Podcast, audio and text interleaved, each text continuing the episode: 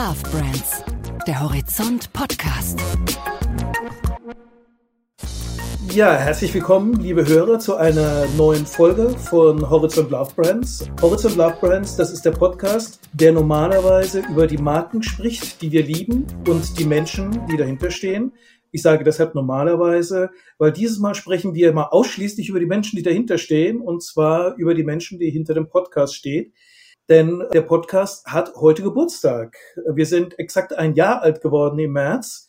Ein historisches Datum und deswegen hier ein kleiner Gruß von mir. Santiago Campillo Lundbeck. Und meiner Mitbegründerin, Mitagitatorin und Podcast-Expertin. Bettina Sonnenschein. Und ich mache zusammen mit dir ja diesen Podcast. Ja, als Zweierteam sind wir gestartet vor einem Jahr unter denkbar merkwürdigen Umständen. Gerade als wir rauskamen, ist auch der erste Lockdown gekommen. Und so hat Love Brands angefangen. Die Umstände waren ja noch ein bisschen denkwürdiger, weil wir beide ja keine Ausbildung als Radiosprecher haben. Wir haben jetzt irgendwie keine Vorkenntnisse darin. Was war denn dein Bild von Podcast, als du gesagt hast, da habe ich Lust drauf, das will ich machen? Mein Bild war eigentlich die Hörerperspektive. Ich höre schon sehr lange, sehr, sehr gerne Podcasts und ich hatte immer das Gefühl, boah, das würde ich auch gerne machen. Aber um ehrlich zu sein, ich habe es mir ein bisschen einfacher vorgestellt. Es ist im Detail nachher nicht so kompliziert gewesen, wie ich es dann da gedacht habe, aber ich habe mir viel einfacher vorgestellt, wie man da so vor sich hin plaudert eine ordentliche Stimme zu haben, frei zu sprechen, diese Teaser einzusprechen. Also mein Respekt vor Hörfunkjournalisten ist inzwischen unendlich gewachsen. Und wir haben ja noch die kleine Extraschwierigkeit gehabt, dass eine gewisse Pandemie genau dann gestartet ist, als wir eigentlich mit dem Podcast starten wollten. Und das ist ein Projekt, wo wir gedacht haben, die größte Herausforderung wird sein, den Aufnahmeknopf zu finden und intelligente Fragen zu stellen, wurde plötzlich eine Geschichte, wo wir uns fragen mussten, wie können wir überhaupt unsere Gesprächspartner treffen? Will in diesem Moment überhaupt irgendjemand was über Marken hören oder wollen die Leute sich eigentlich im Augenblick nur mit der Pandemie beschäftigen? Ja, und da war ja auch diese technische Hürde, die ich zunächst mal als nicht überspringbar eingeschätzt habe. Ich konnte mir das überhaupt nicht vorstellen. Wir hatten ein Aufnahmegerät, wir haben im Verlagshaus sogar ein wunderbares kleines Studio eingerichtet. Wir haben es besichtigt und einmal ausprobiert und danach hat dort nie wieder was stattgefunden.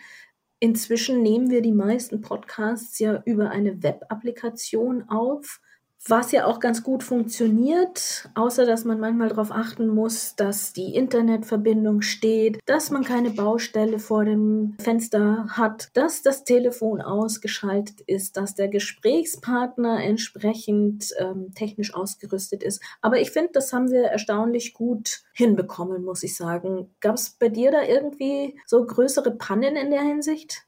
Ja, meine größte Lektion war ja, dass man bei den Spezialeffekten an dem Bearbeitungsprogramm nicht zu sehr spielen sollte. Ich habe die ersten ein, zwei Folgen einmal eine sehr, sehr knölige Stimme mir selber irgendwie aufgedrängt. Das andere Mal so viele Pausen rausgenommen, dass sich wahrscheinlich die Hörer gefragt haben, wie ich überhaupt atme. Und äh, ja, Anfängerfehler, die im Nachhinein sehr lustig wirken, ja, aber die mussten wir, glaube ich, alle machen, um überhaupt dahin zu kommen, wo wir heute sind. Ja, in der Hinsicht habe ich ja die Finger einfach von den Tasten weggelassen. Ich kann das bis heute nicht so richtig gut, behaupte aber immer, ich bin so fürs Pure und das darf bei einem Podcast dann durchaus auch so ein bisschen wie aus der Dose klingen. Meine größte Panne war dagegen auch Finger von der Taste weglassen, als ich nämlich mit Leuten persönlich aufgenommen habe, mit Mikrofon in einem Raum, ist es mir glatt gelungen, einfach nicht fest genug auf die Aufnahmetaste zu drücken und wir mussten nach 20 Minuten nochmal von vorne anfangen. Hat der Sache zum Glück nicht geschadet, im Gegenteil, wir sind dann lockerer geworden.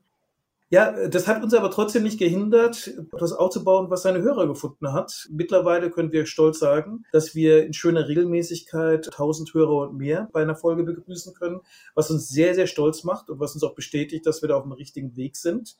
Mhm. Und, Hättest du das äh, je gedacht? Hattest du eine Vorstellung davon, wie viele wir damit erreichen können? Ich hatte eine Vorstellung davon, aber die war fürchterlich falsch. Ich habe mir vor einiger Zeit mal die äh, Unterlagen rausgegraben, wo mal so festgehalten war, was so das Ziel sein könnte. Also ab wann wir wissen, dass es sich lohnt. Und ich glaube, da war so 300 Hörer pro Folge. Das war schon als super Erfolg festgehalten. Und dazu muss man ja sagen, dass wir ein Fachmedium sind, also jetzt nicht unbedingt für die ganz breite Masse produzieren. Inzwischen haben wir ja tatsächlich auch von Leuten, die sich schon länger damit befassen, gelernt, dass wir mit diesen 1000 pro Folge im Schnitt eigentlich ganz gut dabei sind. Ja, und ich glaube, ein bisschen Teil des Erfolgsgeheimnisses ist es auch Spaß an den Fachthemen zu haben. Wir hatten zwar ein aufregendes erstes Jahr, aber es war ja trotzdem auch ein Jahr, was sehr viel Spaß gemacht hat. Was war denn für dich so ein Highlight? Also mein Highlight war eigentlich genau diese Folge, wo auch die größte Katastrophe passiert ist, nämlich dass ich mhm. erst nicht auf den Aufnahmeknopf gedrückt habe oder nicht fest genug. Das war mit Oatly. Ich kann gar nicht genau sagen, warum das so Spaß gemacht hat. Ein Teil liegt wahrscheinlich schon daran, dass ich die Leute da auch persönlich treffen konnte.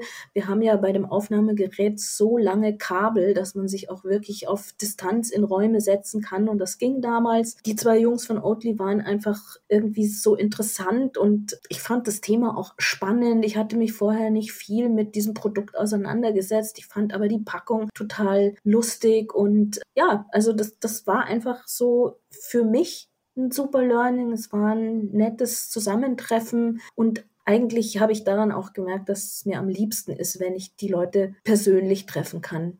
Mein Highlight war auch tatsächlich so ein Ausflug zu einem Gesprächspartner. In meinem Fall war das Sally von Sallys Welt, die sich ihr kleines, sehr schnuckliges Medien- und äh, Influencer-Imperium im idyllischen Waghäusel aufgebaut hat. Und wenn man dort ist, man fühlt sich sehr willkommen. Wir haben dort auch gleich als erstes irgendwie ein opulentes Frühstückstisch-Arrangement an türkischen und kosmopolitischen Kleinigkeiten gefunden, was es uns schwer gemacht hat, überhaupt zum Gespräch zu kommen, weil wir einfach von Das hat dir natürlich wollten. gefallen, ne? Ja. und bestimmt hat es hinterher Kuchen gegeben. Kuchen? Nein, zu probieren gab es keinen Kuchen.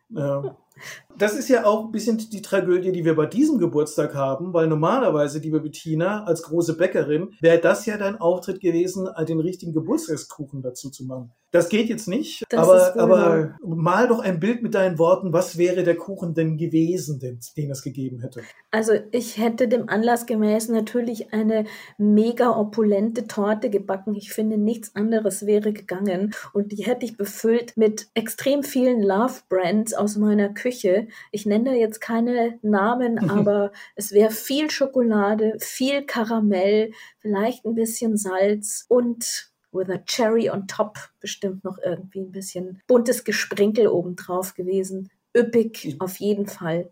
Ich finde, Cherry on Top verkörpert sehr gut, was der Love Brands Podcast für Horizont insgesamt sein will. Und ich glaube, wir hätten den Kuchen auch mit ein paar Leuten mehr gegessen, weil ein weiteres Highlight war ja auch, dass wir mittlerweile auch Mitstreiter gewonnen haben. Der Kollege Ingo Renz ist schon ein paar Mal in die Bütt gestiegen. Bärbel und die Unkrich. Kollegin Bärbel Unkrich steigt jetzt dann ein. Ja, das ist sehr erfreulich, dass wir inzwischen auch ein paar andere Kollegen dafür begeistern können. Und damit soll es ja auch gar nicht aufhören. Du hast den Begriff Zukunft vorhin schon erwähnt. Wir haben ja auch ein bisschen noch was vor. Gerade zu einem Jahr sollte man gleich die nächsten Ziele formulieren. Wir wollen ja in Zukunft das Ganze noch mal ein bisschen erweitern und nicht nur über Marken sprechen, sondern auch über Personen.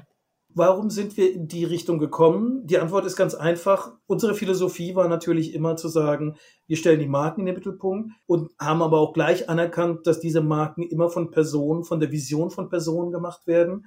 Aber es gibt natürlich auch in unserer Branche auch immer wieder Leute, die in dem, was sie tun, so inspirierend sind und einfach selbst zur Love Brand werden. Und da wäre das ein bisschen schade gewesen, wenn wir auf die Menschen im Podcast hätten verzichten müssen. Ja, und ich glaube, es dürfen alle gespannt sein, was wir da als nächstes raushauen. Also, liebe Hörer, lasst euch mal überraschen, bleibt uns treu. In diesem Sinne, viel Spaß weiter beim Hören. Und was man immer dazu sagen muss übrigens, ihr dürft auch Likes verteilen. das ist wichtig und äh, ja, wir freuen uns auch über alle Kommentare. Also, bis zum nächsten Mal hier bei Horizont Love Brands. mit entweder mir, Santiago, oder oder mir, Bettina, oder auch den Kollegen aus der Horizont-Redaktion.